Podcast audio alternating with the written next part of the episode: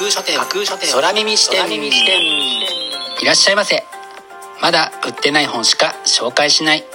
架空書店が音声でお送りするプログラム。それが架空書店空耳視点です。まだ売ってない本しか紹介しない。架空書店とはブログやツイッターインスタグラムで展開しています。私が独自に進めているプロジェクトです。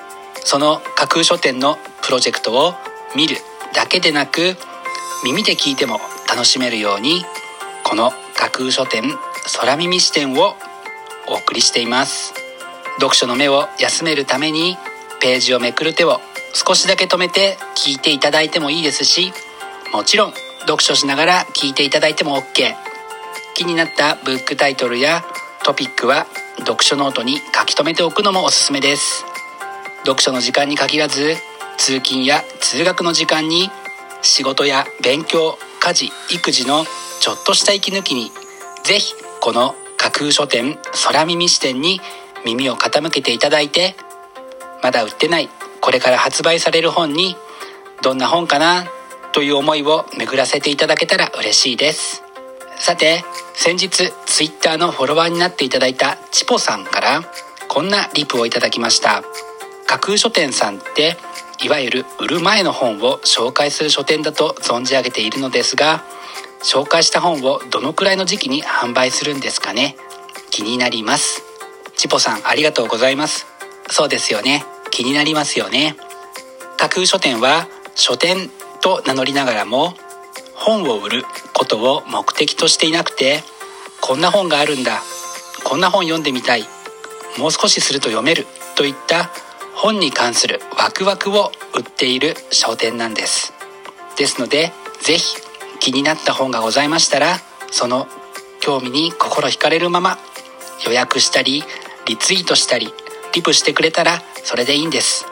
是非これからもチポさんなりのスタイルで架空書店を楽しんでくださいね。それでは参りましょう。架空書店空耳視点がまず最初にお送りするコーナーはこちら。架空書店アクセスランキングワイド版。架空書店が毎日発表している前日のアクセスランキング。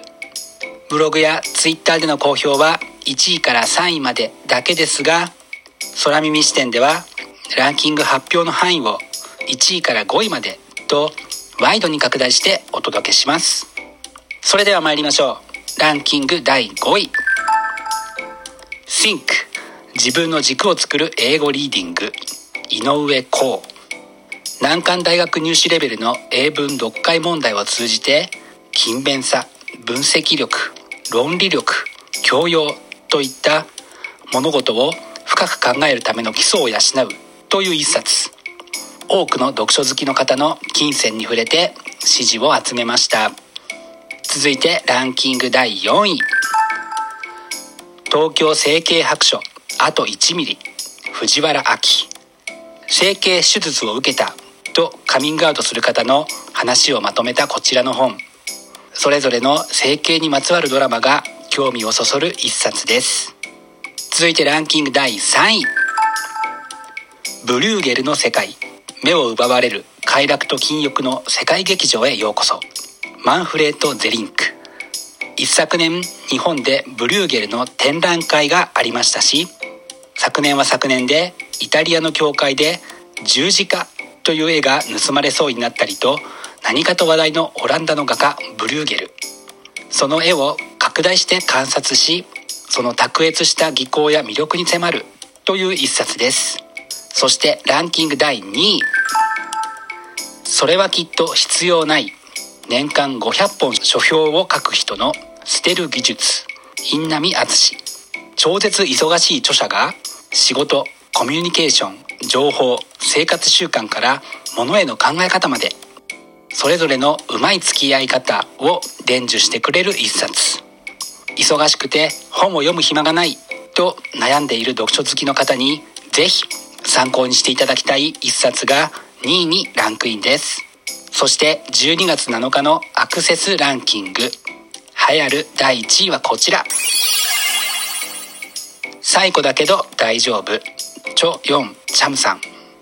愛の不時着イテボンクラスに続いてネットフリックスで人気を博している韓国ヒーリングドラマのシナリオ集の日本語版が見事に1位に輝きました。最古だけど大丈夫は宝島社から上下巻同時に12月11日発売です。お楽しみに。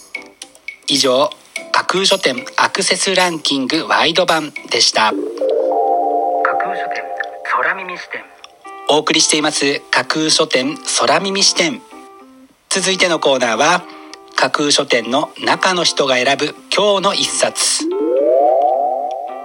このコーナーではランキングにこそ入らなかった本や架空書店でのご紹介のセレクトから漏れてしまった本発売予定日より前に発売されてしまって架空書店のまだ売ってない本しか紹介しないというコンセプトに合わず泣く泣くご紹介できなかった本についてお話ししていきます。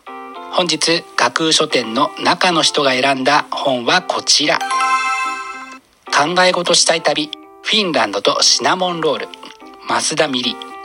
こちらの本の紹介文は心が自由になる旅エッセイとあります。私の中でもフィンランドは行ってみたい国の一つなのですがコロナウイルスが蔓延する昨今の状況下ではとても実現できません。実際のところ埼玉にできたムーミンバレーパークにも行ってみたいのですが未だに行けないでいます。せめてこの本でフィンランドに行くための予行演習をしたいなという思いで今日の一冊に選んでみました。考え事したい旅フィンランドとシナモンロールは幻冬舎から12月8日発売です。お楽しみに。以上架空書店の中の人が選ぶ今日の一冊でした。